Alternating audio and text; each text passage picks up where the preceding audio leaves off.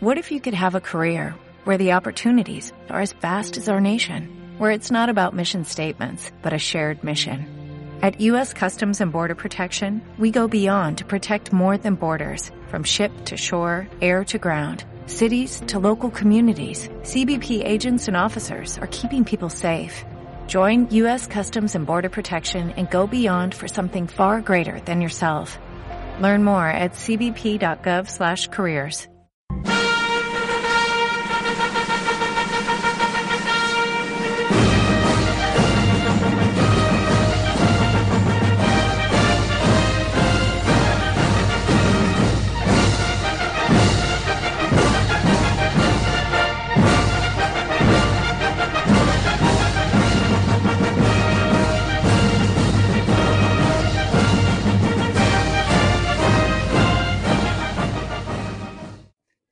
Muy buenos a todos, bienvenidos a una semana más a Deep Podcast, tu podcast de inversión semanal. Como sabéis, yo soy Martí Alonso y tenemos con nosotros a Albert Mendoza y charlando de minas, porque hoy os vamos a hablar un poquillo sobre, sobre cobre, que va a ser un tema realmente bastante interesante, al cual yo ya voy a aportar poquillo. Ya sabéis que las minas no son lo, lo mío, así que los micrófonos se los voy a ceder sobre todo a Albert y a charlando de minas. Y sin más dilación, eh, Albert, ¿qué tal? Y charlando, eh, un placer tenerte por aquí. Hola a todos y bienvenidos a Bay Podcast una semana más. Como ha dicho Martí, hoy traemos a Amadeo de Charlando de Minas y vamos a hablar, pues obviamente, de, de minas, de cosas, de cosas chulas. Y vamos a centrarnos sobre todo en, en, cobre y en países un poquito, bueno, un poquito bananeros, aunque esperemos que las provincias de estos países, de, de Argentina y de Chile, pues no estén a la altura de, de, del país central, ¿no? eh, y doy la bienvenida a Amadeu. Así que, buenas, Amadeu, ¿qué tal? ¿Cómo estás? Buenas, pues eh, encantado de estar aquí y poder compartir este ratito con, con vosotros. Un placer estar en By the Deep. Eh, una cosa, yo para matizar, eh, yo me voy a referir a Amadeu todo el rato como charlando de minas, para meteros en vuestro subconsciente, que entréis en su canal de YouTube y le empecéis a seguir en Twitter. Así que Amadeus no va, no va, no va a ser, no va a ser una, esa palabra por, por, por, mi parte. Solo me voy a referir a él como charlando, charlando de minas. Eh. Perfecto. Vale, pues no, normalmente eh, ya hemos comentado, eh, comenzamos los podcasts con una pequeña presentación, así que si nos hace ser una amable de hacerte una pequeña presentación para que, que no te conozca, que eres bastante mm. activo en Twitter y uh -huh. a nivel de, de, podcaster también, pues que te pueda conocer. Sí, uh, pues bueno, yo hace unos años uh, que empecé a intentar investigar un poquito en qué invertir los ahorros, como aquel que se da cuenta de que la jubilación no existirá y que y uno ya no, ya no, pues bueno, tiene sus ahorros y, y considera de que necesita hacer algo para invertirlos. Y estuve mirando un poco en qué, en qué invertir, ¿no? Uh, yo de profesión soy químico, entonces todo lo que son ciencias y, y, números se me dan mejor que, que otras cosas. Entonces, uh, dentro de los diferentes sectores que, que, vi, hostia, cuando vi la minería en sí, vi algo que era relativamente fácil de entender y fácil de entender por varias cosas. Dependiendo de, la mina que mires o de si es, digamos, junior, que aún no está construida, los economics per se no hace falta entenderlos muchos. Va a haber deuda sí o sí. Uh, lo que tienes que entender es que se esté gastando donde se tenga que gastar.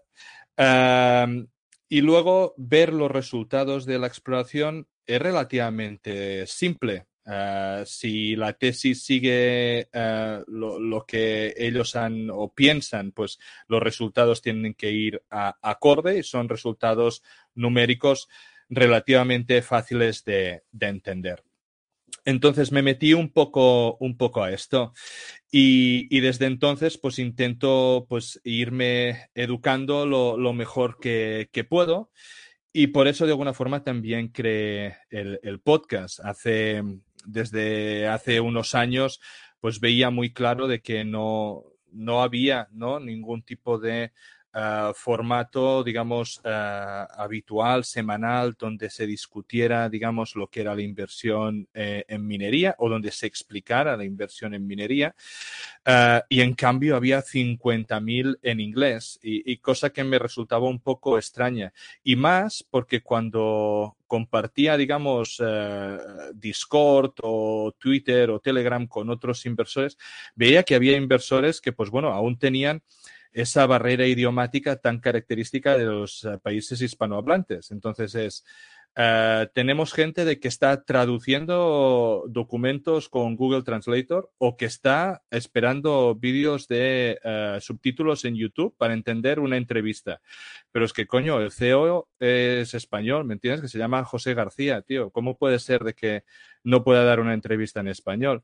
Y a partir de aquí, pues empezó a nacer un poco la idea y, hasta hoy, ¿no? Que hemos podido entrevistar a mucha, mucha gente de habla hispana que además normalmente les hace mucha, mucha ilusión, mucha, mucha ilusión, pues poder venir, sobre todo un, que luego vamos a hablar un poquito de Marimaca, ¿no? El, tío eh, lleva 40 años ¿eh? allí en, eh, haciendo de explorador y evidentemente ahora es VP de exploración, el que entrevisté y me decía que en 40 años era la primera vez que lo entrevistaban en español.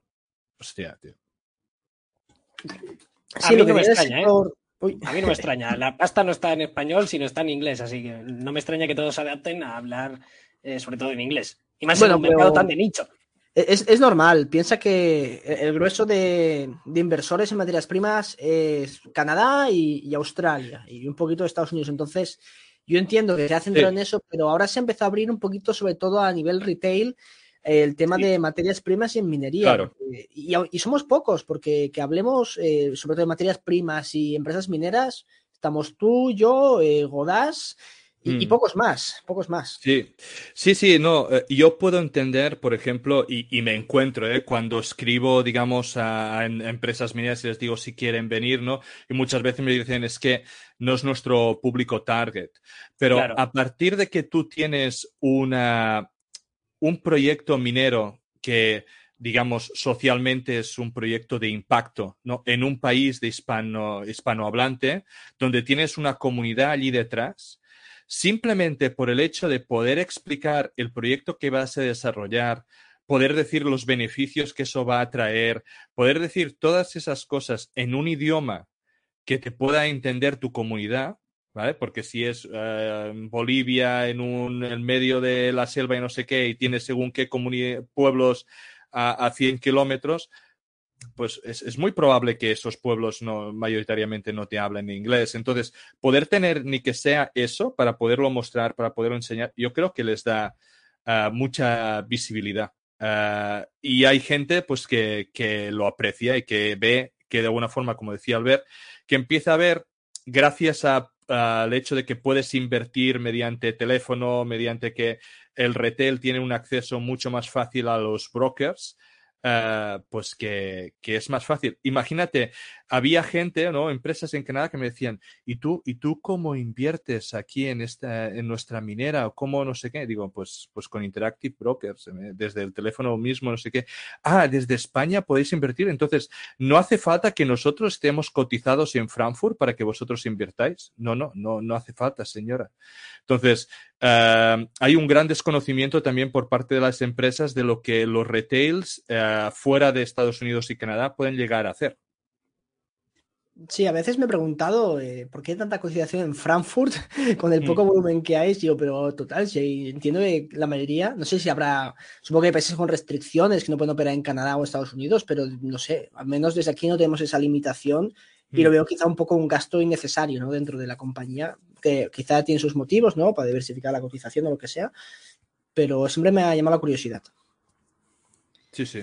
Y con todo esto, eh, ¿las minas fue el primer sector que, te llamó la atención? Porque cuando pensamos en invertir, en componer capital a largo plazo, las minas suele ser un, sector conocido sobre todo por su capacidad de, destruir capital más que hmm. de hacerlo crecer. Eh, ¿Por qué al final decidiste ese sector? Bueno, eh, hubo.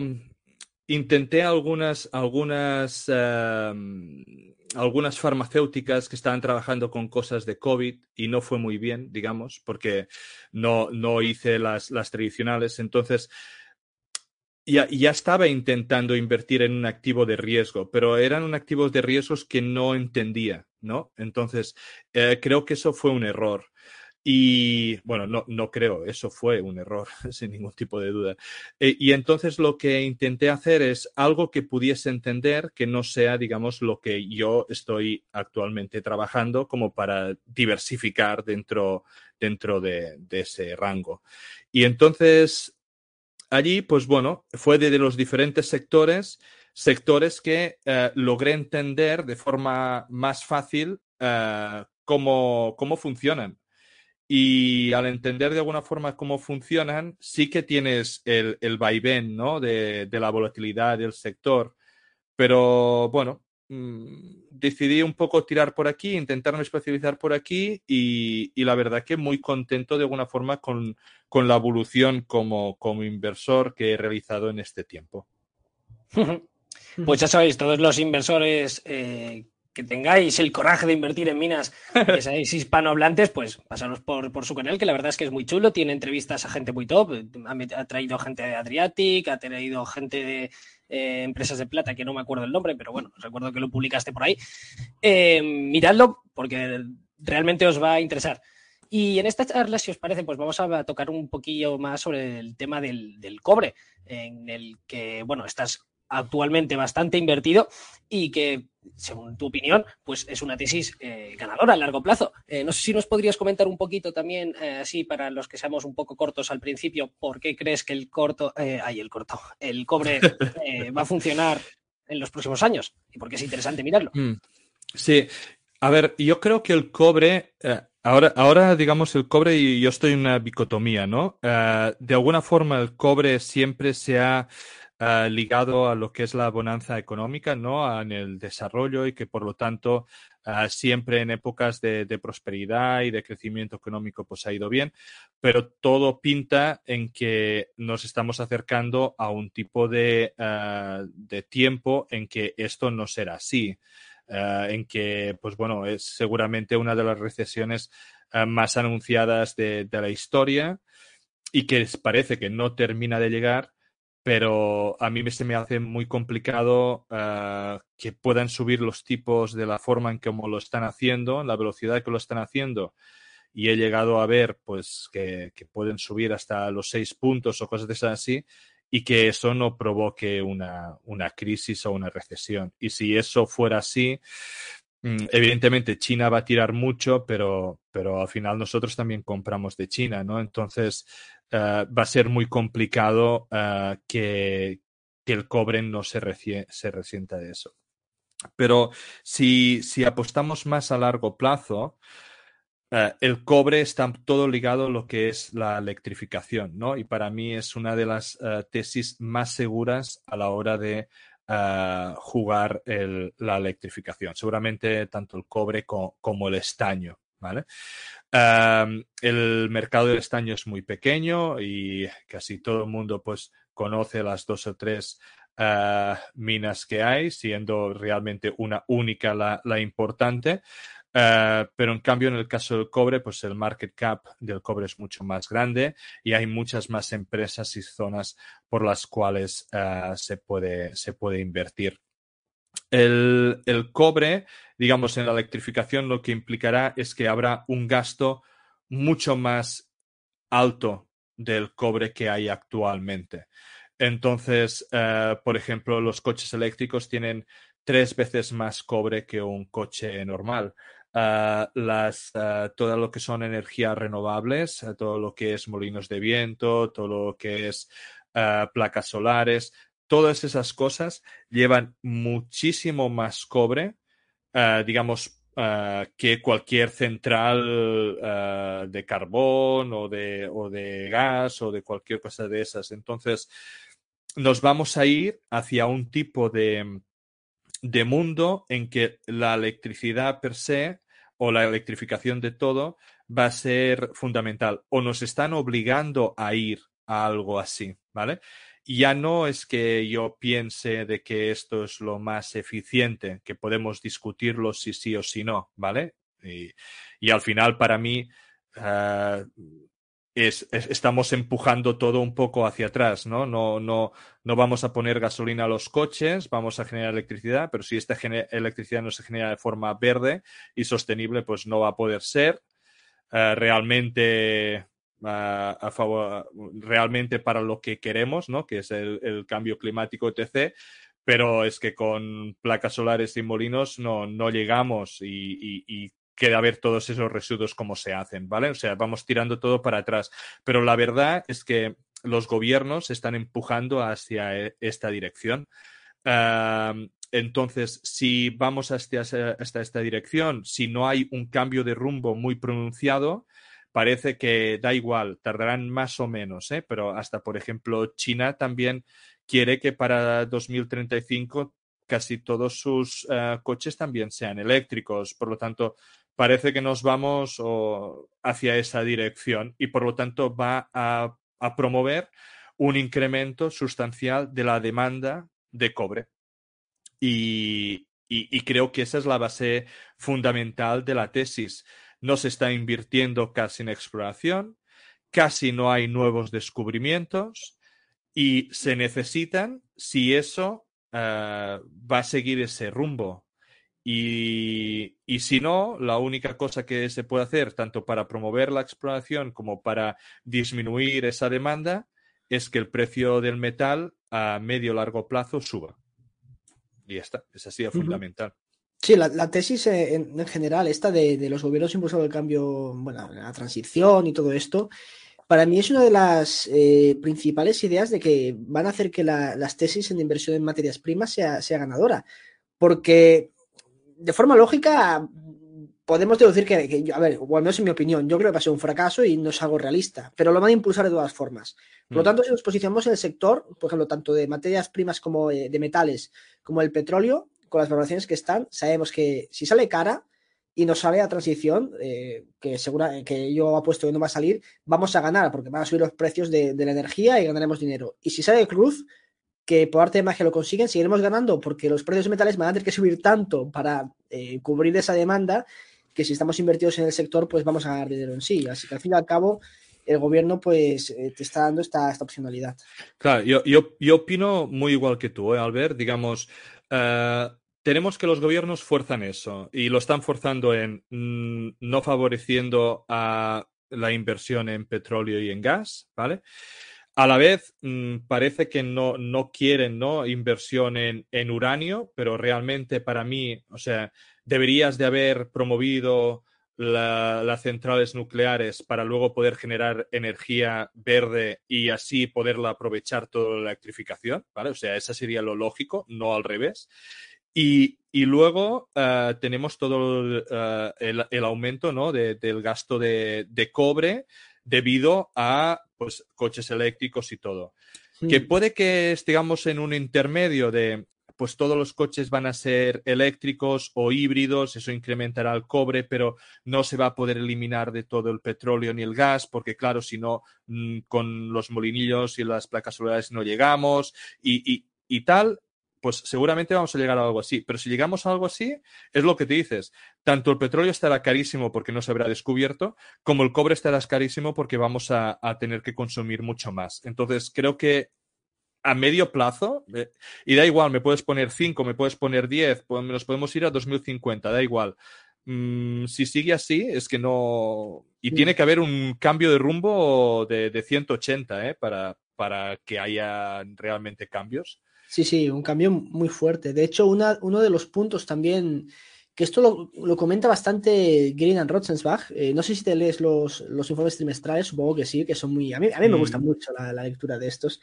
Hablan sobre todo de uno de los factores fundamentales eh, que va a impulsar la demanda de cobre, ya, ya aparte de todo este impulso eh, gubernamental, es el tema de la electrificación de, de, India y también, y también de África, porque ahí tenemos gran cantidad de personas que van mejorando su nivel de vida progresivamente y, India, que es un país con la población prácticamente, aún no, pero casi como, como China, el nivel de capacidad de instalación de cobre que tiene realizado en su red eléctrica es, que es nefasta. O sea, no, hay aldeas que, pues, que no, tienen, eh, no, no, tienen electricidad y eso en, en ningún país desarrollado pues, es concebible. Entonces, a medida que aumente el nivel de vida, la capacidad instalada de cobre ha de ser mayor. Y si encima le sumamos la demanda que puede venir por el tema de transición energética, eh, puede haber un colapso muy potente en la demanda. Sí, e, estoy preparando una presentación eh, para, los locos de Wall Street, un poco eh, hablando de, también de electrificación, y es que lo que dices es que es brutal, porque tiene, hay fotos ¿no? del, del planeta Tierra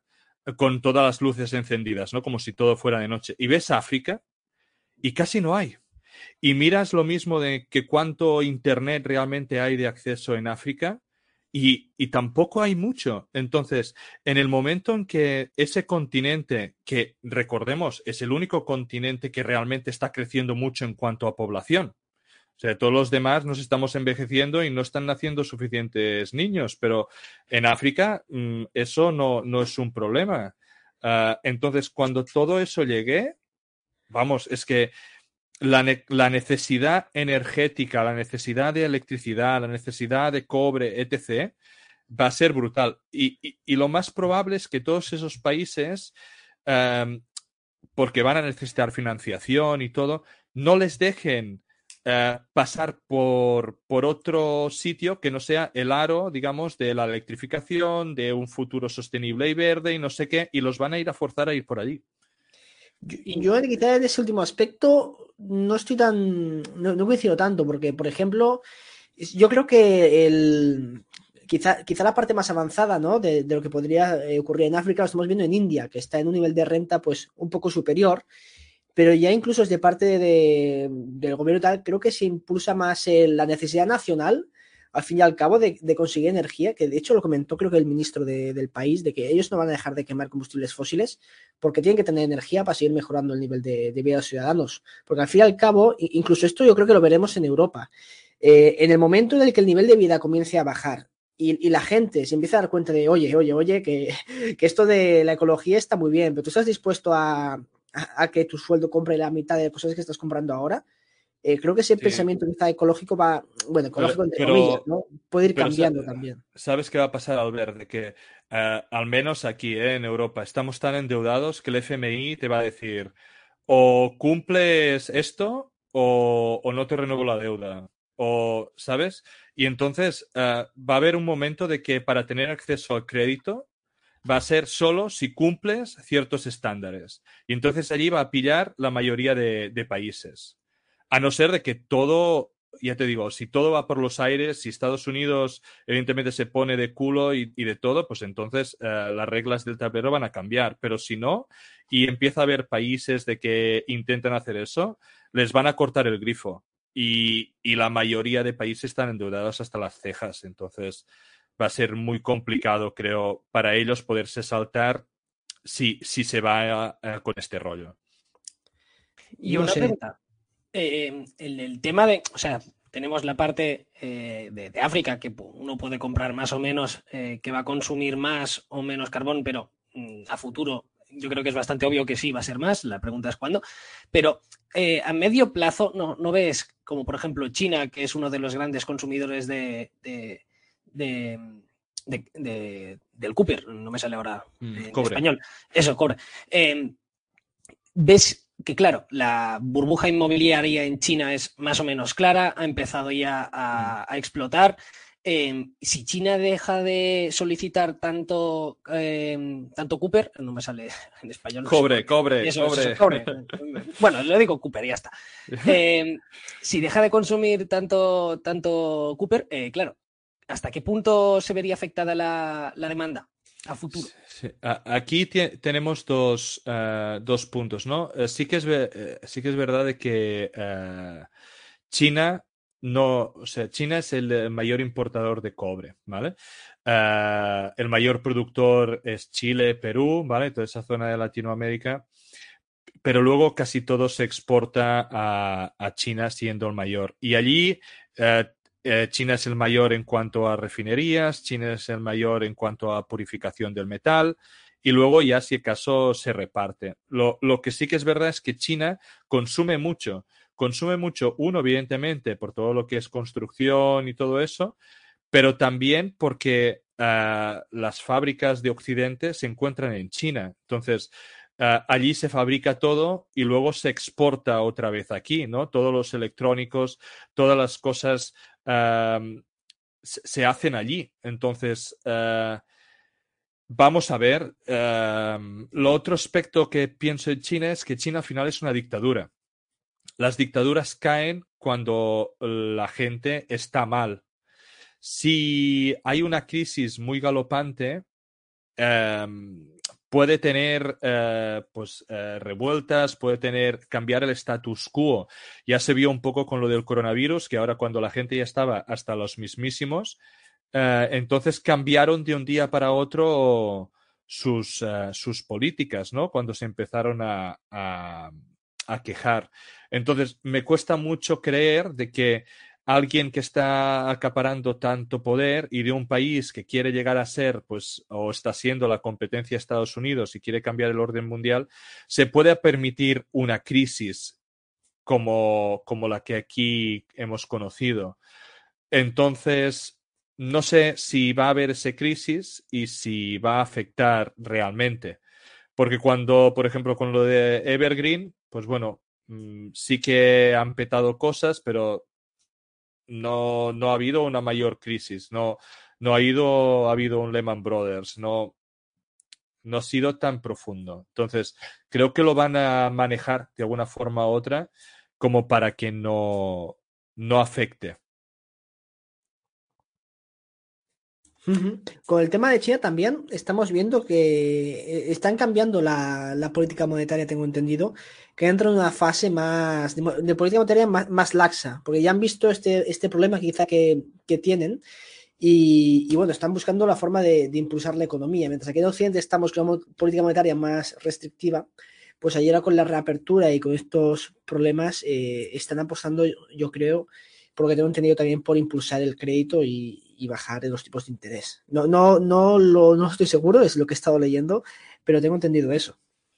No termino de verlo el tema de, la parte de, la demanda, pero bueno, al final lo, que es importante siempre es la, oferta. Y has comentado que la gran mayoría de la oferta está en Chile y, en Perú, ¿era? Hmm. Pero ¿qué es lo, Martí, lo que no terminas de saber de, la demanda? ¿Qué es lo que te falla a ti la tesis? De que, de que no se va a producir, digamos, un... Ah, de, que realmente toda la transición ah, energética simplemente es un bluff y que al final se va a echar para atrás. Hmm. No, no, no, o sea, no, no es en, esta parte.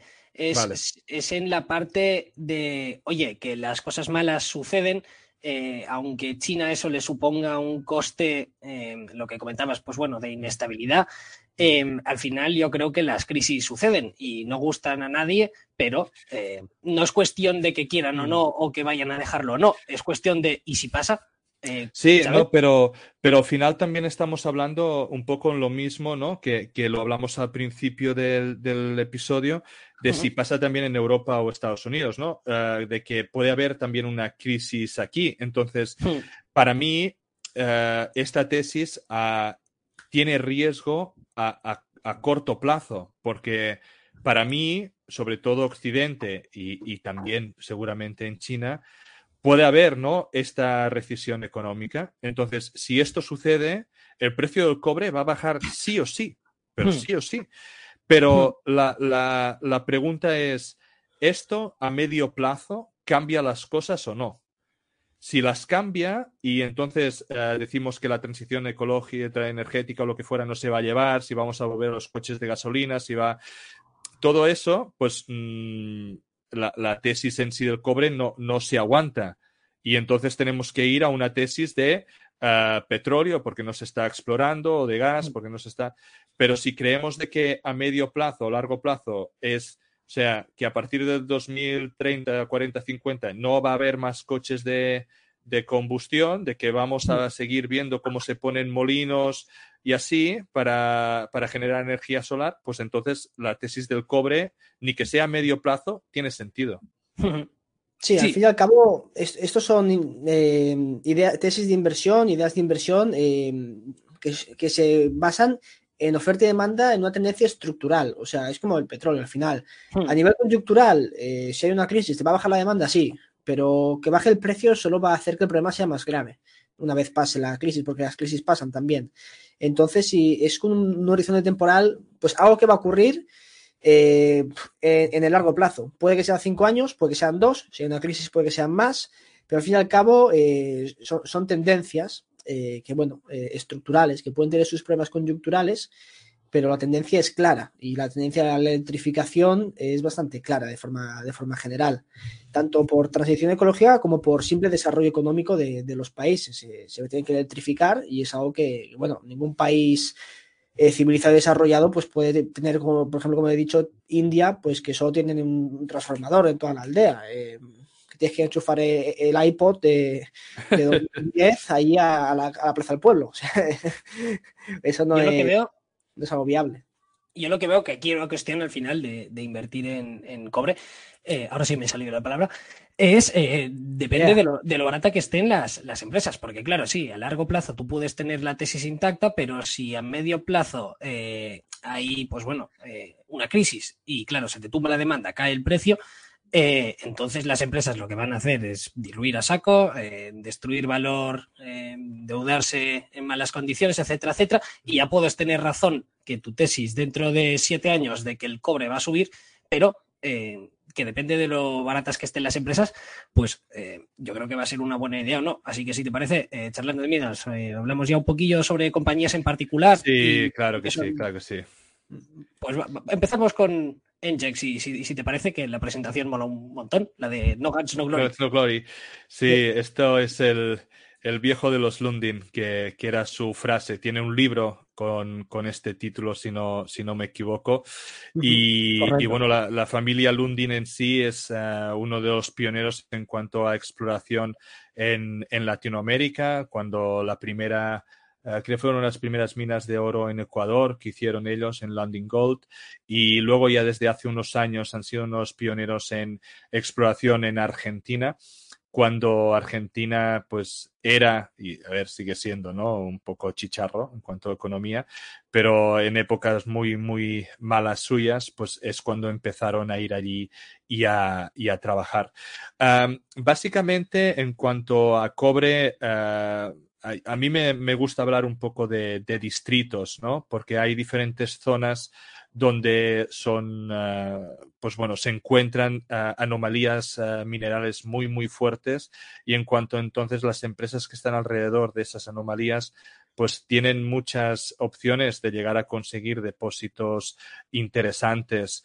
Ah, en cuanto a empresas singulares, uh, en la FinTuit española, por ejemplo, se habla mucho de Ivanhoe Mines, ¿no? que está en, en África y que evidentemente es una, gran empresa, un gran ah, productor y que va a seguir creciendo. Pero aquí nos centraremos un poco más en algunas empresas tanto que están explorando y algunas que están ah, desarrollando. Si, si Albert pasas a donde hay el mapa, ¿vale? De esa presentación aquí, ¿vale? Aquí es un, el distrito de Vicuña, ¿vale? Que es eh, un distrito que se empezó a explorar ya hace como unos 20 años eh, por los Lundin, luego cambió de manos, pero los Lundin eh, volvieron. Y hay tres empresas que domina el grupo Lundin, que serían José María, Filo y Los Helados. Entonces, estas tres, digamos, hacen lo que es el casi el, todo el distrito de Vicuña. José María está ya a punto de, producir, está en pleno de desarrollo, casi finalizando producción. Y teóricamente la misma producción que vayan sacando de José María va a financiar el desarrollo de Filo del Sol. Y con eso también van a seguir explorando, digamos, los helados a día de hoy, digamos, si miráis las tablas que van saliendo de diferentes resultados de exploración, diferentes ah, noticias de, drillings de cobre, ah, por ejemplo, hay un, perfil que me gusta bastante, que no sé si lo conoces, Albert, que se llama Miner Deck.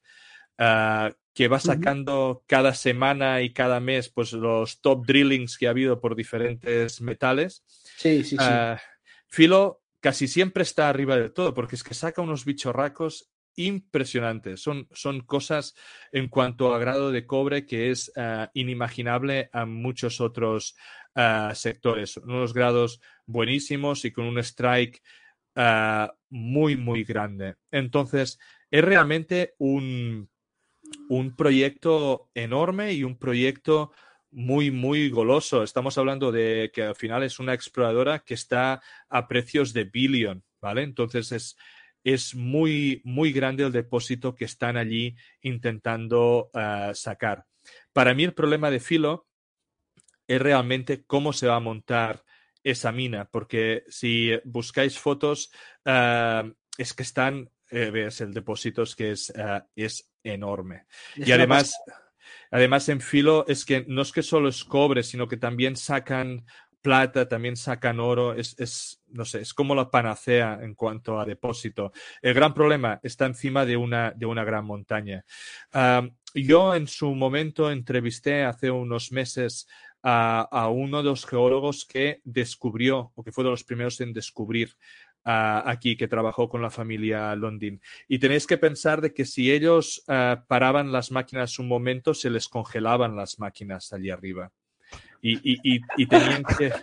Claro, se les empezaban a, a, a congelar y tenían que, que, que, calentar las máquinas para poder seguir trabajando y bueno, era, era muy, muy complicado. Y tenían, evidentemente, hace 20 años no podían estar trabajando todo el año. Creo que ahora tampoco, pero hay la posibilidad de poderlo hacer pero bueno, se tienen que ir haciendo turnos en los cuales la gente se va calentando también, bueno, las condiciones es, es muy, muy malas. Entonces... Te, te, tienen que ver la película de, de, de Viven, la que se sí, sí, sí, sí. y, eh... y, quería comentar, ahora que estamos hablando de, de Filo, Hmm. Eh, de que, bueno, para empezar, voy a ir pasando las diapositivas eh, en general de, de, las presentaciones de las empresas que hablemos, por si alguien quiere pausarla que pueda ver pues eh, las imágenes. Y, y, perdón por interrumpirte, pero es que he visto estos sí. drills de, de, de, filo y era para que la gente apreciase pues eh, lo que es una locura de, de drills. Por ejemplo, eh, 1300 metros a 1,3% de cobre. O sea, eso es una locura, básicamente. Claro, es que estamos diciendo un, un drill que tiene más de kilómetro o casi kilómetro y medio, donde más de un uno y pico por ciento uh, de, de, cobre equivalente. Cuando, o mira, arriba del todo tienes ese de casi un kilómetro, 800 y pico, con 1.8 de cobre. Es que son cosas que es, es alucinante, ¿no? Hay, hay muchas minas de, de cielo abierto y tal, de que con, con 0.5 o 0.7% de cobre ya, ya, ya funcionan, ya es económicamente viable. Es evidente que aquí estamos hablando de que estamos arriba de una montaña, que el desarrollo va a ser muy complicado, etc. Pero es que mi, mirad la, el tamaño de que, de que es eso. ¿eh? Es que es algo completamente increíble y, y, va a ser realmente una obra de, de ingeniería mayúscula que creo que va a marcar un antes y un después, porque si ese depósito se logra minar, tal y como lo están haciendo, si, si consiguen uh, poder hacer un, una mina uh, económicamente viable, que evidentemente los grados um, ya de por sí lo, lo dan, uh, va a permitir que esa tecnología se reproduzca en otros sitios donde a día de hoy se cree que es impensable, ¿no? Poder, poder llegar a O va a poner en valor proyectos de exploración que a día de hoy se consideran que son mm, tecnológicamente inviables, ¿no? Sí, de, de hecho, eh, así en, para expresarlo en términos de oro, un 1% de, de cobre, más o menos, ¿cuánto, ¿cuántos gramos de oro calculas que sería? Me parece que son quizá un par de gramos de, de oro. Sí, o... sí, yo, yo, te diría, lo primero que me ha venido a la cabeza es dos gramos, dos gramos tonelada. Mm. Um, y más con, el, con la revalorización de, del cobre. Pues claro, imaginaros, eh, a veces cuando hablamos de, de, de, cobre o esos tipos de metales cu cuesta más imaginárselo, ¿no? Eh, ¿cu ¿cuánto, ¿Cuánto vale esto? A veces hablar en gramos de oro es más, más sencillo que la gente quizá tiene las, las minas de oro más, más a la vista. Eh, pues claro, imaginaos, eh, un kilómetro con dos gramos de oro por tonelada. O sea, esto, esto es una locura. Sí, sí, o sea, sí, es, sí. Es, es, una locura. Es una concentración increíble. Pensar que es que minas de oro que así a bulk, que con cero y medio, pues son explotables fácilmente. Hmm. Para, para montar la mina, pero imagino que van a necesitar construir muchísima infraestructura, que si carreteras, calentadores, que lo que habías sí, comentado. De, de, sí, y, y a más ver. O menos cuando... Hostia, mirar aquí las imágenes estas. El tamaño de la, del yacimiento en Manhattan, en Londres, en Toronto. Sí, es que es una pasada. es una pasada, es una pasada.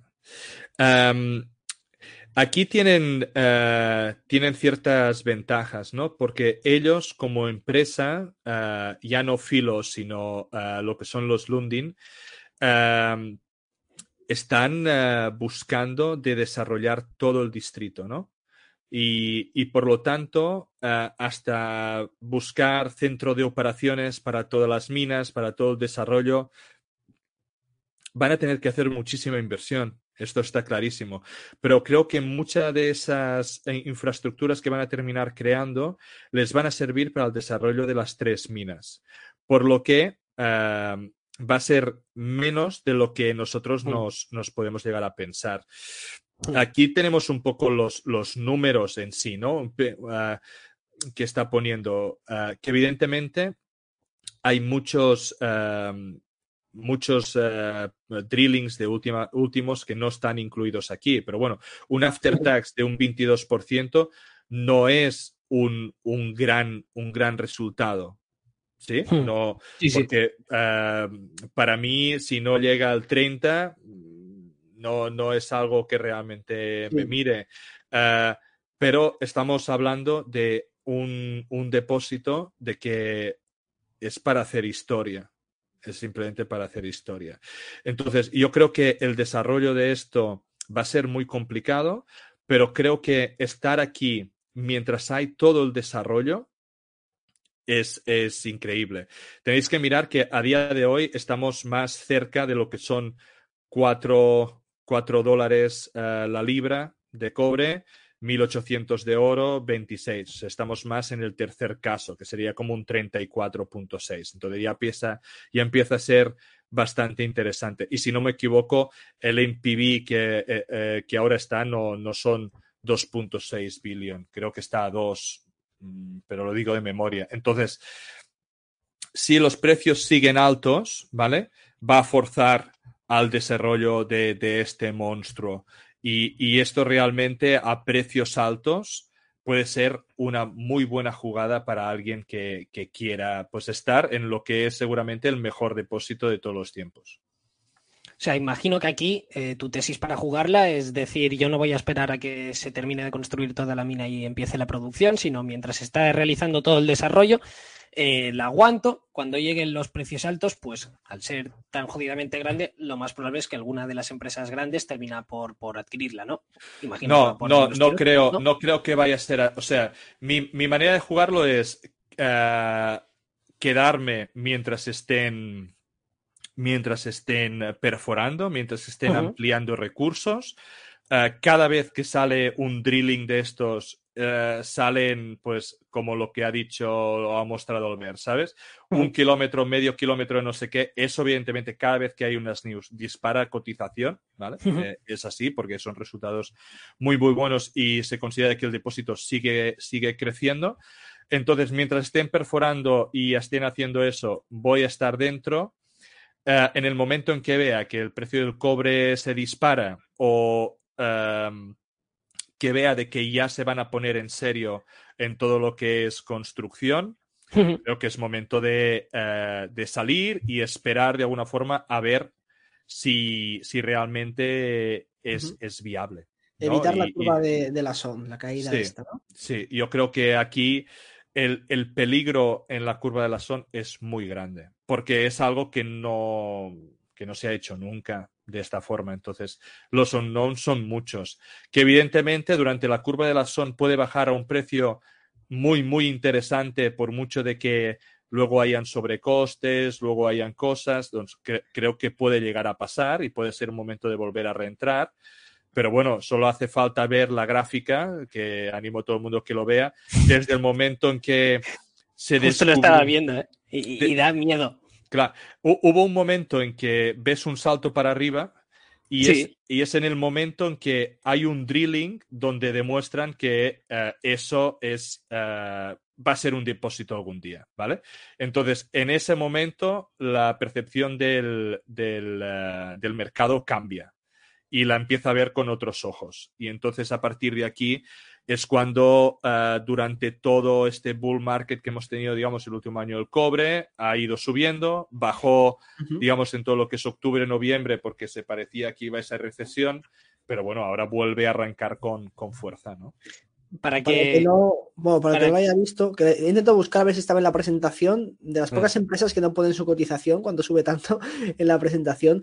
Básicamente se fue de un dólar en 2020 a 20, o sea, un por 20. Pero, pero, es brutal, ¿eh? o sea, el crecimiento de lo que comentaba de la primera subida de cuando presentaron el drill viable, pues pasó de estar más o menos a los tres y pico a irse a más de nueve, o sea, es que eh, es como para joder. Y así los Lundin se forman. Nada, miedo. Sí. Esta me da rabia. Yo, yo, le tengo manía a estas empresas. O sea, lo voy a confesar aquí en, en el en directo. Sí, sí, lo voy a confesar. Yo cuando empecé con las materias primas, me empecé sobre todo a mirarlas del grupo Lundin y, y, estado en varias del de grupo Lundin. Y estas son algunas que estaban.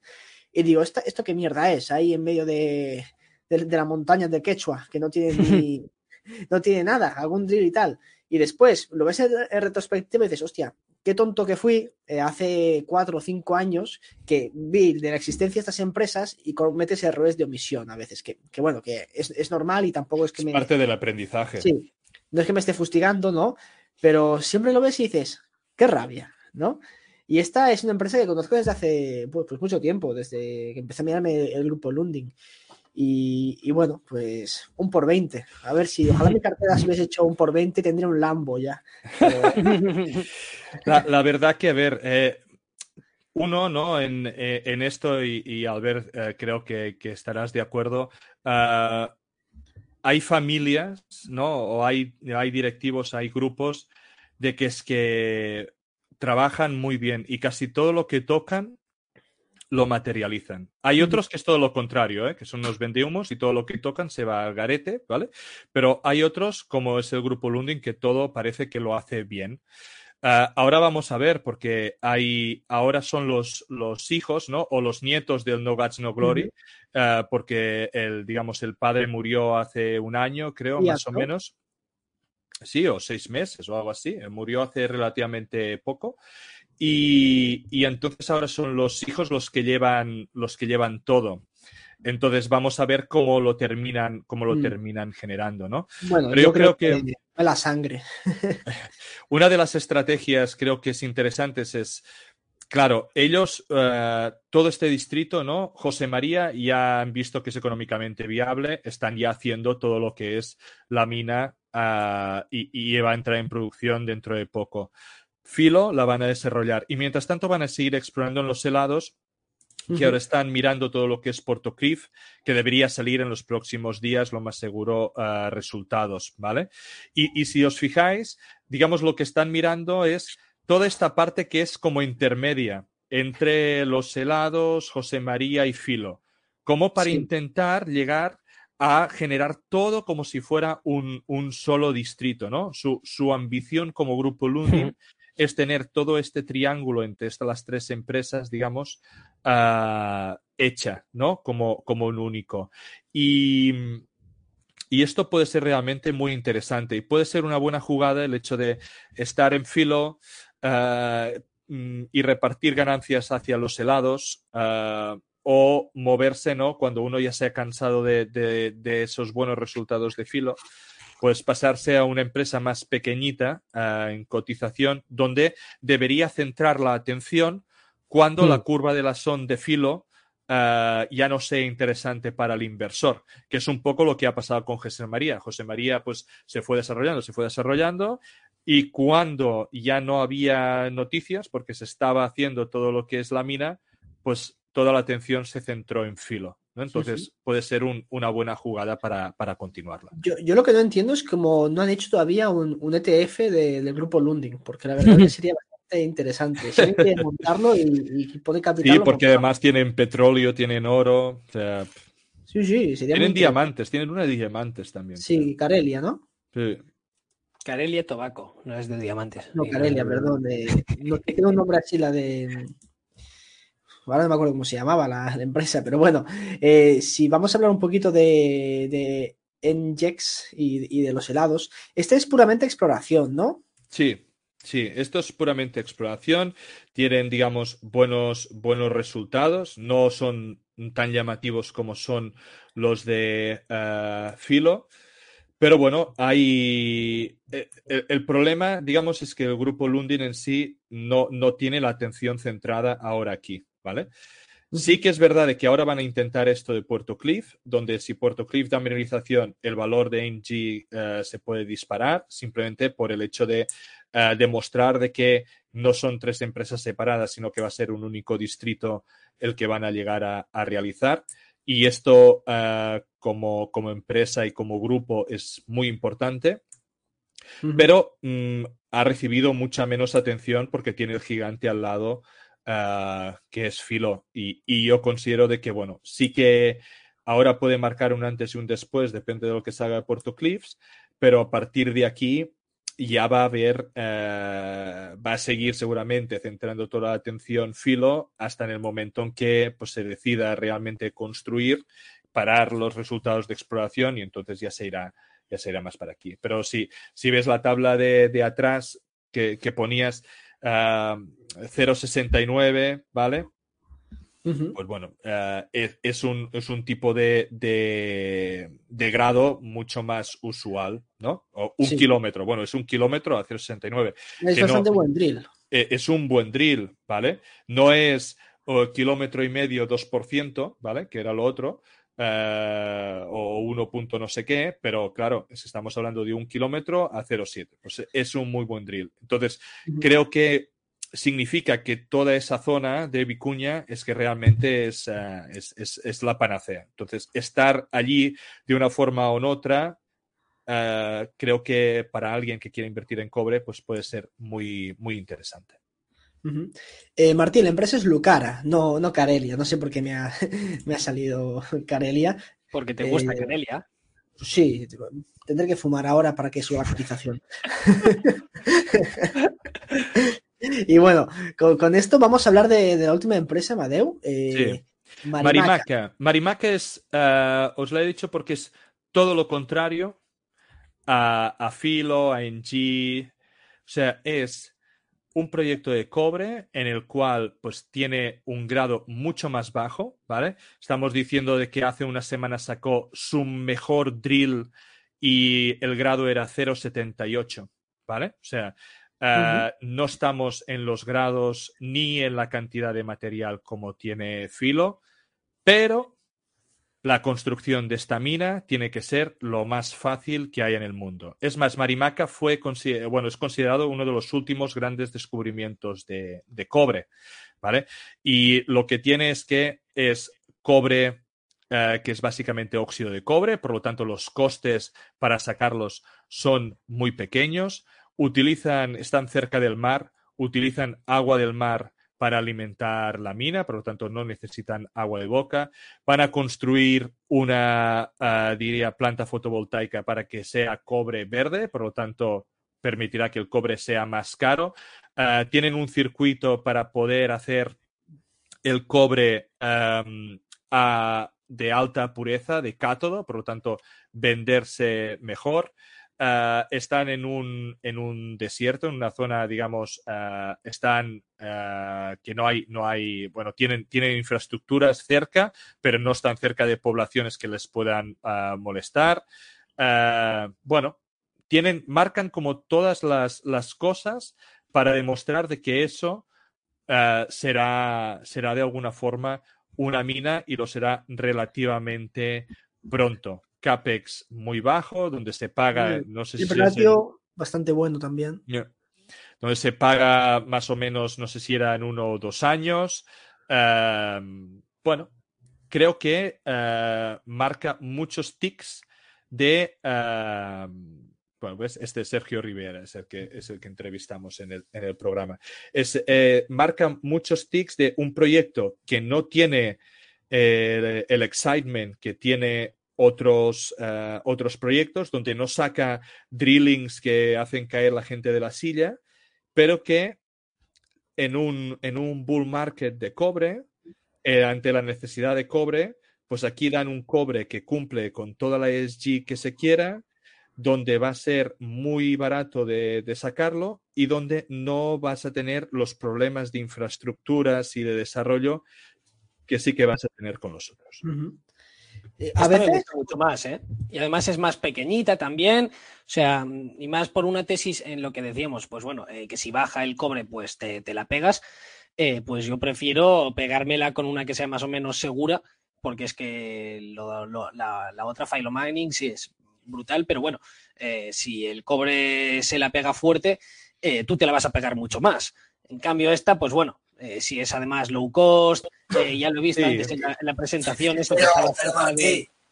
Dime. ¿Qué, estás diciendo? Pero, pero... lo estoy diciendo yo, sí, sí, sí, justo. Pero es que mira, tienes ahí que lo, que decías, lo de las plantas de, agua, que si las carreteras, el puerto, joder. Pero invirtió en Neonode y en Fundymae, ¿me vas a venir ahora con cosas seguras? en, en, deja esto para la gente safe y los value. No, no, no, esta, esta me la quedo yo, ¿eh? Esta me gusta mucho más que la otra. Tal vez porque no estoy convencido de la tesis del cobre a largo plazo, así que miro de ir más a seguro que no tener eh, el gran pelotazo. Imagínate. Este, si, si te vas, eh, había una, una, diapositiva donde había el depósito eh, y, el último drill estaba como casi al final, creo. Se, ve como una patata rosa aquí, más a la izquierda. Aquí. Si ves este MAT 22, este es el, mejor drilling que ellos han sacado, ¿vale? Que está con esta inclinación, está bastante profundo. Y aquí es donde ellos consideran, ¿ves? ¿Ves? Eh, hay una. Hay una, una, una, línea de alguna forma que pone 2022 MR Pitch Shell, ¿vale? Esto es lo que ellos consideran que e, es, será la Open Pit, ¿vale? Será su, su, depósito con las reservas que han calculado. Entonces, claro, este último drill está por debajo de las reservas y es el que tiene el mayor grado. Entonces, es lo que dicen de que están encontrando el centro de la anomalía. Entonces, si eso es verdad, esto puede indicar de que una vez hayan sacado esta capa, que ya son económicamente viables, digamos, abajo debería haber más y de mayor grado. Hmm. Entonces, y que seguramente van a seguir poder explotando vía Open Pit, porque ya habrán abierto pues todo lo de, lo de arriba. Entonces, creo de que aunque sea algo más pequeñito, aunque sea pues no tan excitante como lo otro, este último resultado también da esperanzas a que el depósito sea mucho más grande de lo que realmente nos pensamos que puede ser. Bueno, las empresas aburridas suelen dar buenos resultados, ¿eh? Y, esta, me imagino que para que se llegue a perforar el MAT 22, pues tienen que pasar antes unos 5 o lo que sea de, años, con lo cual. No, o, menos. Yo, yo, creo que menos, porque. la, no sé si ya estaban en, feasibility, o sea, es.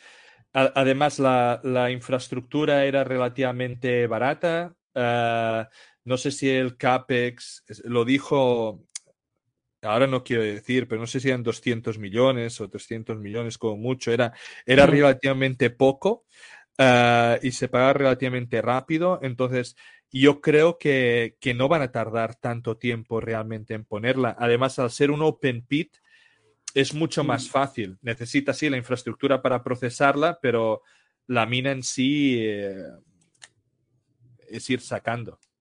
Ah, Esta me gusta muchísimo ¿eh? Aquí tiene algo que no me da confianza. Hmm.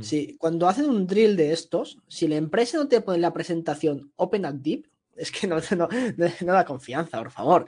O sea, ¿qué empresa minera no te pone siempre abierto Open at Deep, y, de forma longitudinal? O sea, está abierto en todas las direcciones, por favor. Pero bueno, tiene, buena pinta, ¿eh? lo, digo de, lo digo de broma. Pues si alguien no, no lo entiende, es que es una cosa de poner las presentaciones. sí, sobre todo cuando, cuando ya se les termina el dinero ¿no? y no pueden demostrarlo, dicen open in all directions. No sé, esta la, en, el último, en el último programa del podcast eh, vino eh, Sargento eh, y él la modeló.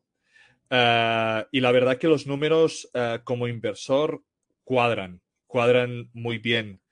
Eh, no para hacerse un por 10, ¿no? Evidentemente, pero, pero sí para hacer una inversión y más teniendo en cuenta de que estamos diciendo que es muy probable de que el depósito siga abierto y que los recursos realmente que haya pues sean mucho mayores de lo que a día de hoy nos pensamos.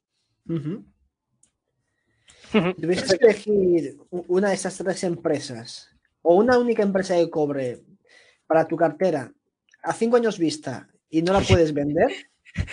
Presiones, tío. Venga, va, un poquito de. Si no, si no la puedo vender, yo haría Marimaca. Bien, estoy contigo.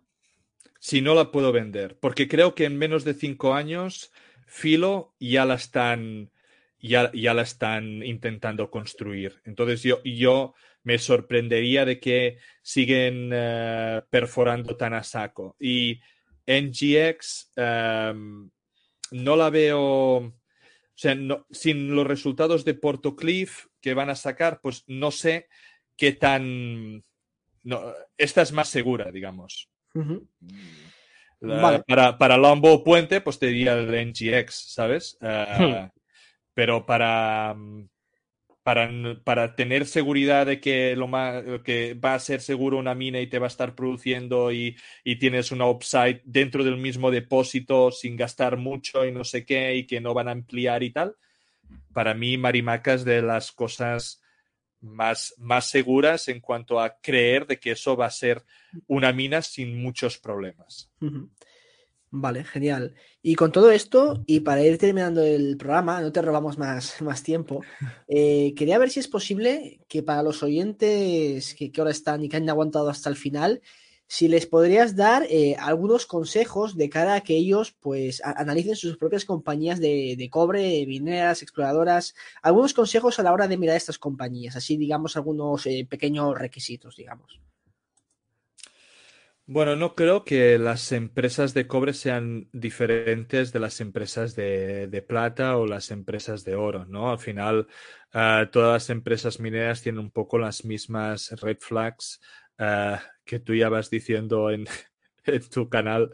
Ah, entonces, para mí, tampoco creo, y, y, esto es un poco a veces contradictorio, ¿eh? Pero a veces tengo la sensación de que muchas empresas mineras tampoco hace falta analizarlas tan a fondo para saber de si van a ir bien o van a ir mal. Porque eh, el subyacente es tan importante a veces de que eh, se hacen unas coyunturas, ¿no? Y aquí, por ejemplo, sí que podemos modelar, pues, Marimaca, ¿no? Y podemos sacar eh, un, un, valor. Y en el momento en que está, pues tiene sentido hacerlo.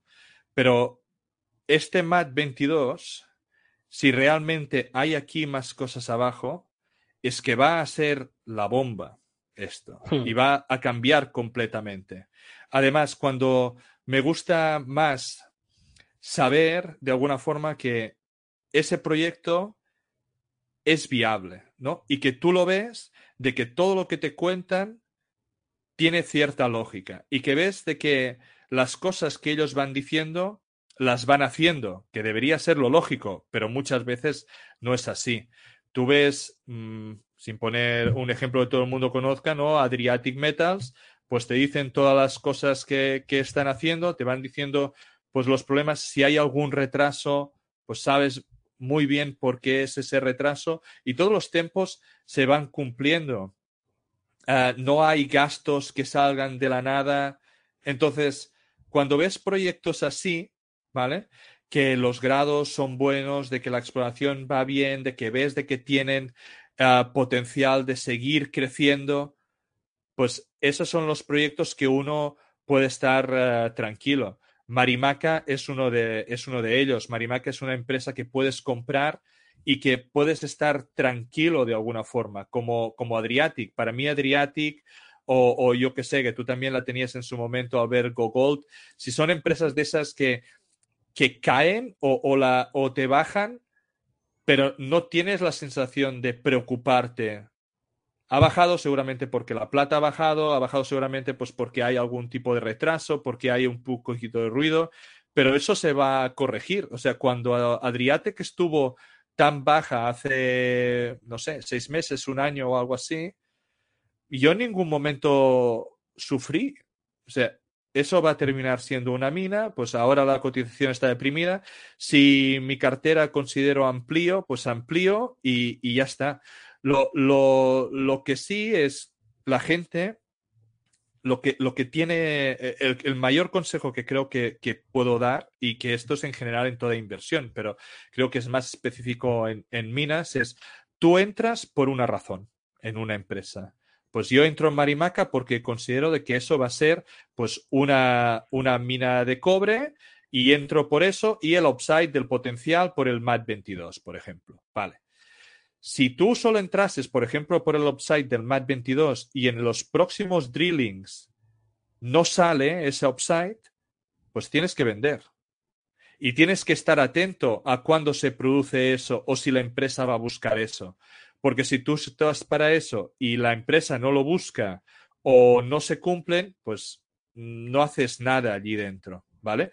Entonces, que la gente tenga muy clara el por qué, si está en una desarrolladora, que son de alguna forma las, las empresas que para mí y, y, por la entrevista que hicimos con, con Albert, pues son las que más seguridad a uno le dan, pues que cumplan todo lo que van diciendo, todos los tempos, que no se desvíen en cuanto a gastos y que se cumpla la tesis que de alguna forma uno uh, ha entrado por eso.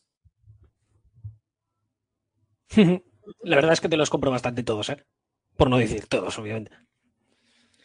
Pues bueno, pues con eso terminamos el programa de hoy. No sé si quieres decir alguna algo de despedida, Amadeo, pero para nosotros ha sido un placer que, que vengas a, a pasar aquí y a compartir pues, tus conocimientos con, con, el público. Así que muchas gracias por, por, estar aquí y espero que a todos pues, os haya gustado esta, esta pequeña entrevista y presentación sobre el mercado del cobre.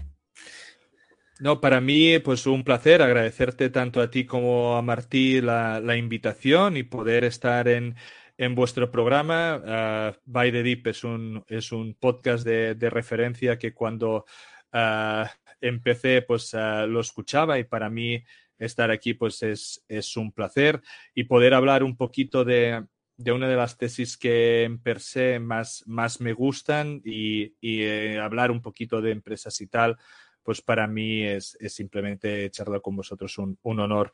Nada, que la gente que esté interesada de alguna forma en, en, pues, en conocer empresas, en, hacer esto, aparte de Albert, que es un crack y una referencia, pues tenéis el podcast de, de, Charlando de Minas, donde intentamos de alguna forma dar un poco de, de, educación sobre el sector, de presentar cositas, entrevistar a gente que, que normalmente no se la entrevista en español y, y poder uh, dar ese conocimiento a la comunidad. Pues muchísimas gracias, ha sido un auténtico placer y yo la verdad es que he aprendido muchísimo, sobre todo eh, los que no entendamos de minas, eh, yo creo que os habrá resultado un programa muy, muy eh, didáctico y muy ameno. Y sin más dilación, Albert, despides como siempre el programa. Nada, pues muchas gracias por estar aquí, por escucharnos. Recordad dejarle un me gusta, un like, compartirlo con la gente que, que, más odiéis, porque si se meten en minas sin saber, pues seguramente pierdan dinero. y vosotros eh, pasaos por el canal de Charlando de Minas para aprender a invertir y ganar mucha pasta, ¿de acuerdo? Así que bueno, muchas gracias por escucharnos. Eh, nos vemos en el siguiente y recordad, bye the deep. Adiós. ¿No se merece tu familia lo mejor? Entonces, ¿por qué no los mejores huevos? Ahora, Egglands Best están disponibles en deliciosas opciones. Huevos clásicos, de gallina libre de jaula y orgánicos de Egglands, que ofrecen un sabor más delicioso y fresco de granja que le encantará a tu familia. En comparación con los huevos ordinarios, Egglands Best contiene la mejor nutrición como 6 veces más vitamina D, 10 veces más vitamina E y el doble de omega 3 y B12. Solo Egglands Best. Mejor sabor, mejor nutrición, mejores huevos. Visita egglandsbest.com para más información.